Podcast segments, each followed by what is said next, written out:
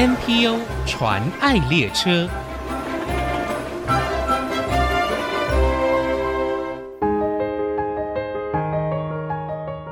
台少盟的全名为社团法人台湾少年权益与福利促进联盟，是一个一直以来关注并推动青少年福利与权益政策的联盟团体。由于台湾长期缺乏整体性的青少年福利政策，而且因未成年儿少没有选票的压力，导致相关预算经费总是受到排挤与漠视，少年福利工作被边缘化。因此，立新基金会号召了二十二个长期从事青少年福利工作的团体，共同组成台少盟，正式成为台湾第一个青少年权益政策倡导团体。目前，台少盟共有四十六个会员团体，并且成为台湾青少年与儿少领域最主要的政策倡议团体以及平台。请听台少盟理事长。林月琴女士的分享。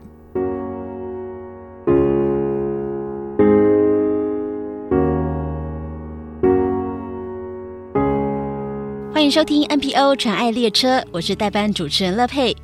青少年呢是衔接孩童跟成人的关键时期哦，但是我们的教育体系甚至于社会很少让他们知道自己正处在这种重大的转变。那稍稍不注意，就会迷失在成长的迷雾当中哦。因此，今天的节目呢，要为听众朋友介绍台湾少年权益与福利促进联盟，简称台少盟。呃，他们长期推动青少年六大权，那最大的使命就是要让政策成为青少年的力量。那我们今天访问到的是联盟的理事长林月琴女士。呃，理事长您好，乐佩，各位听众朋友，大家好。哎，我知道理事长您同时也是进捐基金会的执行长哦。那呃，是最近才刚接这个台少盟的、呃、理事长吗？是，没有错。那诶，我们节目一开始呢，就想先请问一下，青少年权益跟福利，就是需要促进这个去做一些什么事情嘛？为什么会有台湾少年权益与福利促进联盟的这一个成立呢？它的契机是在哪里？因为过去我们在看台湾的整个社会福利，有联盟性组织的，就是老人跟我们的身心障碍妇女有联合会。那你就说，哎，为什么要联盟性组织？如果单一的一个协会或基金会，要去倡议权益的时候，常常会比较容易，因为只有一个人嘛，哈，一个团体是。可是联盟性组织的话，主持联盟性组织就是三十三个、四十个团体的共同的意见跟想法，可能政府采纳，甚至也会看到我们看到的需求是什么。所以，我们也是有感于台湾比较长期缺乏整体性的青少年福利政策，所以我们认为要有成立联盟性组织。好，可是因为青少年没有选票。所以政府呢，可能会在相关预算或者是我们的一些福利工作，大概容易边缘化。还有一个，我们台湾对于青少年的看法是说啊，那你就在学校里边啊，你有事情可能学校就会帮你解决。嗯、可是如果人身心健康成长，他是弱势的时候，能不能去看到他家庭的一些需求，然后呢，协力他，甚至。如果他不是擅长于念书的话，他有没有其他的可能性？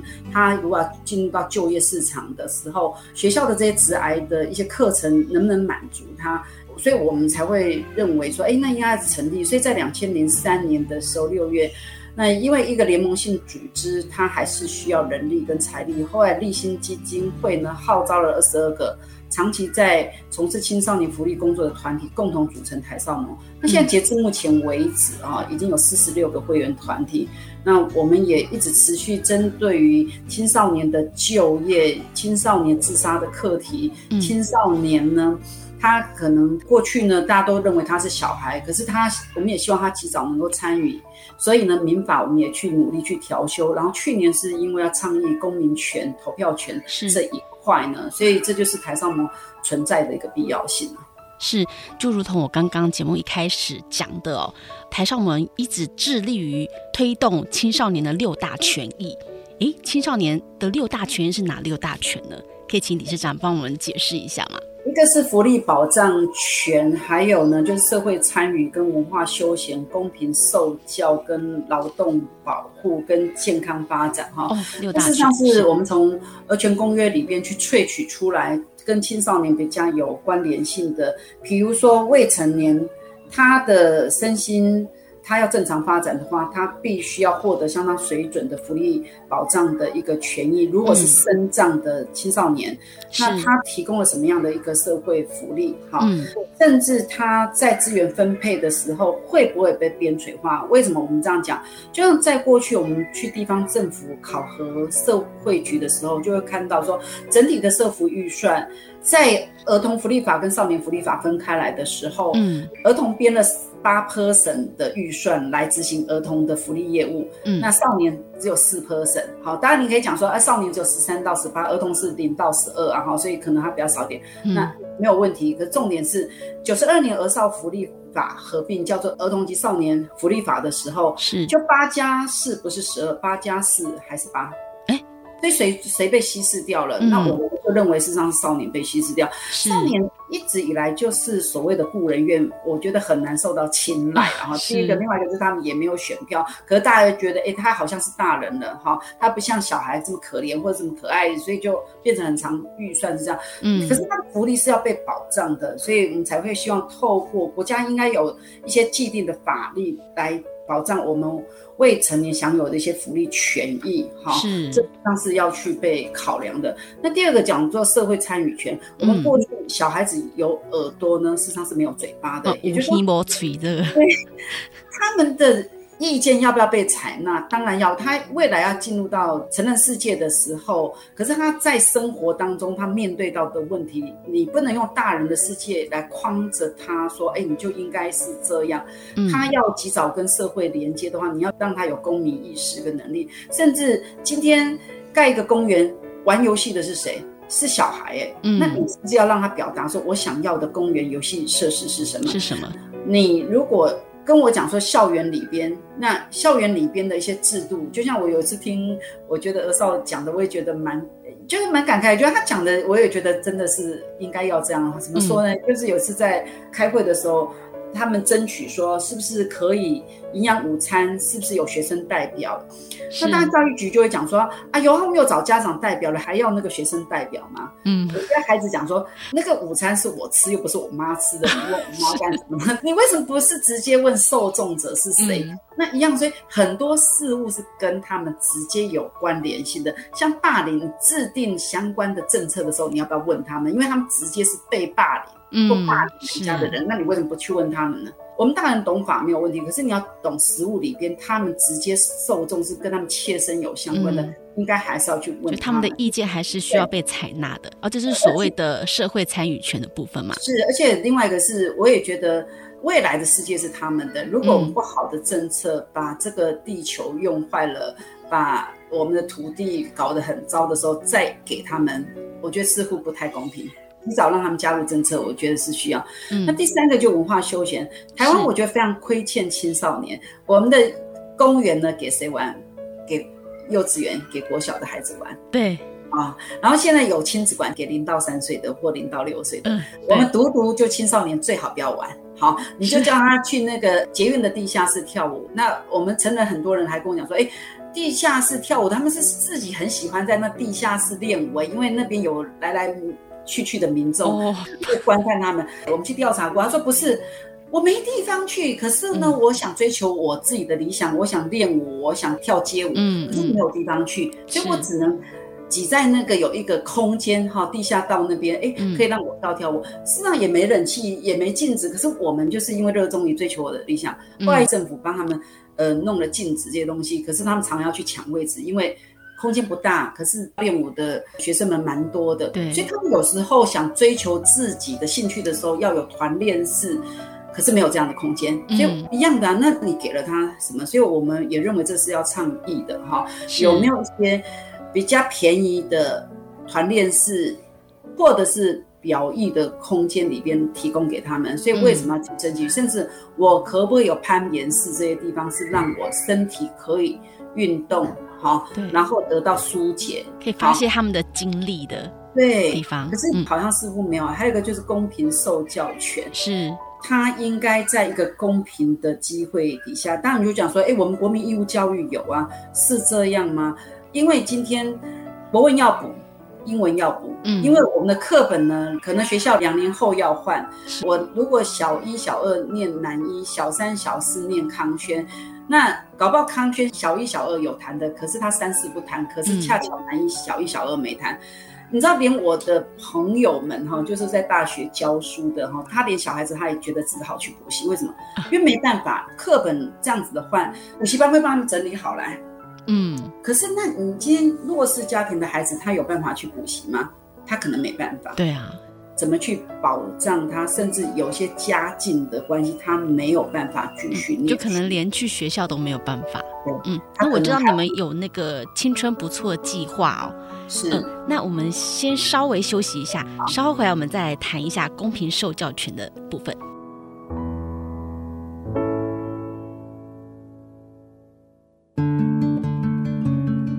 欢迎回到 NPO 传爱列车，我是代班主持人乐佩。今天我们介绍的是台湾少年权益与福利促进联盟，邀请到的来宾呢是理事长林月琴女士哦。那我们刚刚节目的上半段就是讲到了这个公平受教权哦。那我知道说台少盟有一个计划是青春不错计划，这个计划是在做什么的呢？这个是我们针对于如果在学业功课上好，应该讲说他还是希望追求他的一个学业，那他还是希望继续留在学校的话，可是因为费用的关系没办法，所以我们是补助于补助他们这个，所以这实际上是过去呃苹果日报他们给的一个经费预算，嗯，让我们可以给学生。等于是奖助学金，那除了这一个的话，台上我还有一个逆风。那逆风事实上是跟全家的零钱捐募款呢，也做两个部分，一个就是呃也是一样奖助学金哦，就是呃逆风少年大步走是，呃、它是比较属于就业的一个培训嘛？哎，有两个，它一个是助学，一个是就业，哦、所以助学就会跟青春不错一样，只是两个的钱来源不一样。青春不错也是助学，那逆风有一半的钱也是助学。是青春不错，错就是辍学的辍，对，不错，不要辍学。所以我们会有辅导老师去辅导他们，确定他们自己在学业上有些什么问题，嗯、甚至在讨论职涯的时候，我们都还是有些协力。因为我觉得台湾反而事实上弱势，它比较容易进入到私立的，是。因为我刚刚讲的那个五育并进的结果，连可能美术都要补的时候，体育也要补，嗯，哦，那在这样的状况底下，尤其是英文，更是你很容易就会落入到边陲。那他课业不是表现这么好的时候，真的你说要让他们说啊，那他持续能够考到比较好的学校，我觉得有一点难，嗯，因为我们很多的学习光靠学校，我尤其是语文这种学习。事实上是有点困难程度，是，而且他父母也不能够教，嗯，所以这就会使他们相对于当他如果有。进入到私立学校，学费是比较高；进入到大学，尤其私立大学的话，学费更高。嗯。所以，我们就要支持这些孩子，因为台湾毕竟还是重视学历的一个社会氛围啦。所以，我们就那他也想要继续念书，我们也不希望说他一旦毕业之后背负非常多的债务，没有办法让他毕业后顺利起飞，走向自己人生想要的路途。所以我们就在这当中能够协力，甚至有的孩子本来就会要负担家计，嗯。那他要负担家计，他要赚家计，他又要缴学费，就会双重困难。嗯。所以我们就有这样子的一个经费来提供。是，刚刚提到那个立风少年大步走哦，这个也是在你们的劳动保护权里面其中的一项。那我们可以再聊一下这个劳动保护权的部分。我刚刚有提过，基本上青少年他有些时候因为他们家里的关系，小小就已经进入到就业市场里面。嗯有的事实上是打零工，哈，有的事实上是白天工作，晚上才去念夜间部的。嗯，那有时候那个企业哈，可能因为我们学生嘛，嗯，又是青少年，对法令不太懂，是有时候会有被经济剥削的问题。嗯，比如说啊，本来过去想最低基本工资，呃，已经到一百五了，可是老板只愿意付一百块，可是我为了得到钱，我还是去做。嗯，甚至我们自己的调查，将近有四成是没有办法投保的哈。是。可在没有投保的状况底下，他一旦发生职灾的时候，嗯，那他又跟雇主呢求助无门，对，就会让他家庭雪上加霜。比如说他本来要负担家里经济，可是现在受伤，嗯、他还要必须自己拿出一笔钱来。对，所以我们就认为说，这个劳动保护。事实上是需要，因为某一些工作本来对于这样子的少年可能就是过度负担，是，那也不利于他的身体哈，嗯，甚至我觉得这几年还有诈骗的问题哈，很容易让少年误入歧途，嗯，因为会认为说，呃，我家里需要钱，而且他跟我讲说只要打个电话就可以高收入，所以有时候会变车手这些问题，这都是我们一直非常关心的，所以我们在跟全家木的这笔款项里边。有一个是开办各种的课程来做职业训练，因为现在很多新兴科技的一些产业里边是是需要导入，那青少年也对这个有兴趣，那我们就开办这样的课程。嗯、然后过去很多时候台湾没有做少年就业，所以我们一直去 push 青少年团体办，所以我们现在总共有十五个据点，所以不是只有台少盟，越来越多团体跟我们一起来。嗯因为我觉得要遍布全国，才有办法帮助更多的青少年。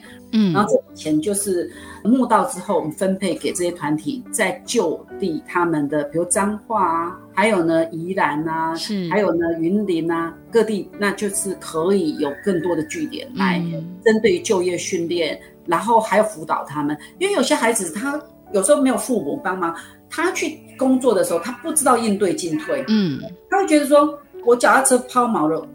或者我公车抛锚了，他就没去上班，他应该打一个电话跟老板讲说啊，那老板我要请假，那老板那一定也会不高兴啊，嗯，啊、这样子的况子。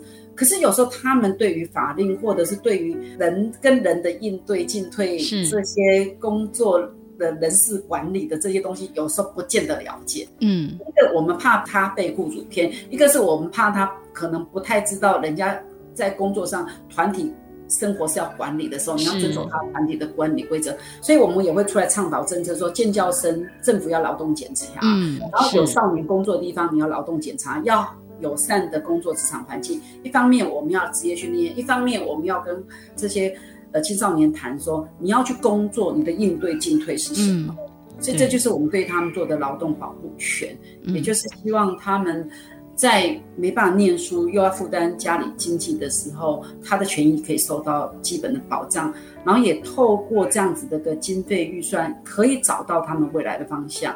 是，那我们最后一个是健康发展权哦，那这个部分，这个在儿权公约有专章去讨论，因为青少年健康很容易被忽略，因为他们在整个身体。进入到青春期的时候，然后怎么去应对身体的变化？那有些时候他们的照顾者，譬如说，嗯、呃，性的这个问题，哈、哦，是会不会让他进入到性剥削的市场里边去了？嗯，所以这些都是要考虑的。到十二岁以上，性侵害的问题会更严重，嗯，家内的或者是。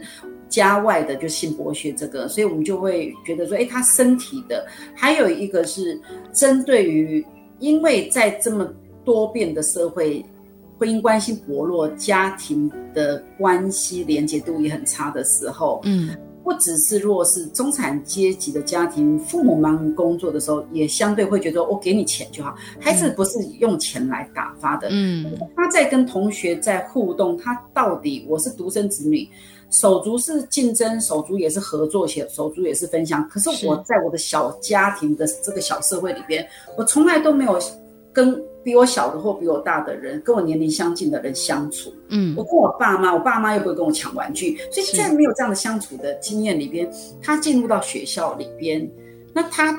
要怎么拿捏，怎么跟别人互动？嗯，可是，在互动当中，是不是会产生心理的一些问题？所以，我们这几年自杀的状况也蛮高的。嗯，就是说，所以我们的自杀呢，十五岁到二十四岁已经要升到第二名，这我们不得不不去注意这个问题。嗯，所以，自杀防治这部分也是在做这一块。还有呢，呃，因为我们的数位科技也带来孩子的身心伤害。因为我整天进来到这边，我有时候抬起头来跟别人相处的时候，我会不会不耐烦？嗯，我们是两栖动物哦，活在线上线下，已经做两栖动物里边很难分辨的时候，你怎么让孩子分辨？孩子比我们更难哦，因为我们大家是年纪很长的时候才开始有电脑、智慧型手机这些东西，是孩子一出生就是原生代了。那原生代里边，他怎么去分辨线上线下这世界的差异性？我常常讲哈，脸书上的你真的是你自己的你吗？嗯，是。那你怎么去分辨？所以我们会办课程，让他们知道哈。还有一个是还是会推动法令哈，就像现在媒体不可以报道自杀，因为自杀这个字眼一露出的时候，很容易会带动后续的效应。嗯，这都是我们要去推动。还有在数位中介服务法里边，怎么去规管媒体？不要妨碍儿少身心健康，否则现在 YouTube 的有些插画连连，哈，或者是说有一些的公审的这些问题，通通会影响到孩子。部分好像比较没有什么法律可以管，吼，可以管。所以我们才当希望说，去年要推中介服务法，结果后来突然喊停，我们也觉得甚为可惜。嗯，今年欧盟已经五月份已经上路了，就是网络是要被规管的，是，所以跟台湾现在都还没走到这边。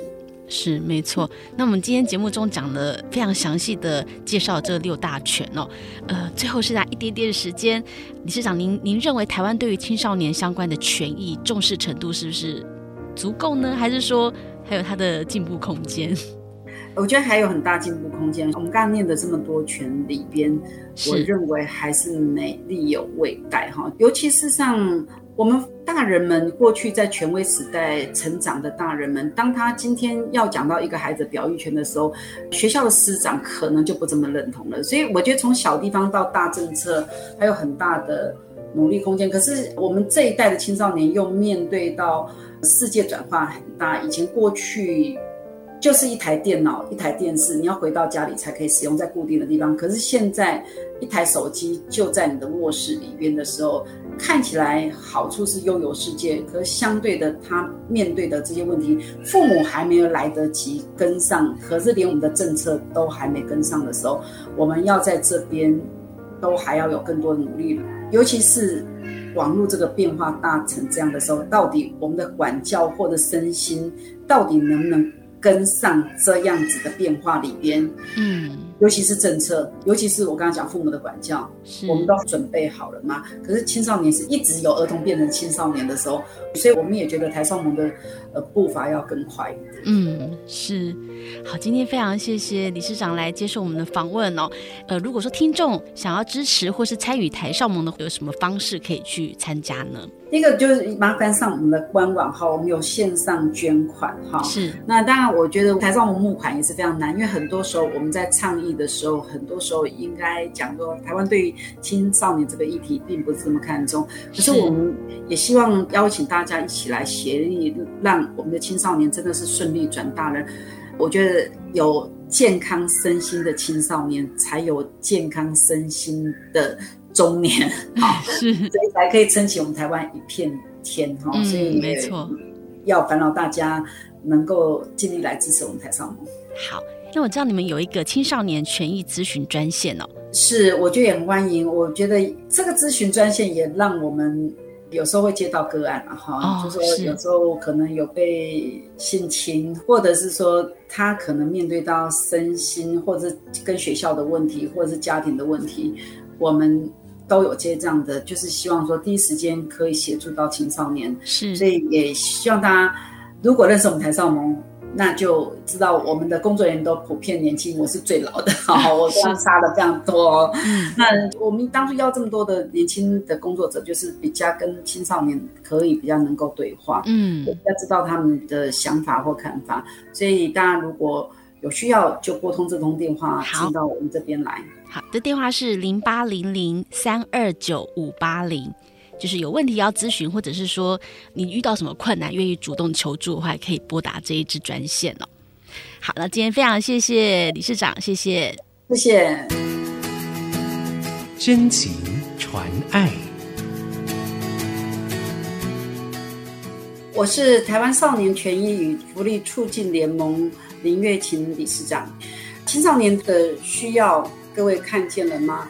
我们台少盟的成立，就是为了社会的参与权、文化休闲权、公平受教权、跟劳动保护权、健康发展权跟福利保障权，这么多的权益是需要大家共同来为我们的青少年努力的，成为青少年的力量，为青春撑腰，这是台少盟的一个政策方向，也欢迎大家跟我们一起共同来为我们的下一代努力。目前，国内 NPO 组织已经超过七千个。透过他们所分享的故事，让我们不止发现台湾的新希望，也一同关怀参与，为他们加油打气。我是王淑荣，欢迎您上 ICG 网站听更多 NPO 传爱的故事。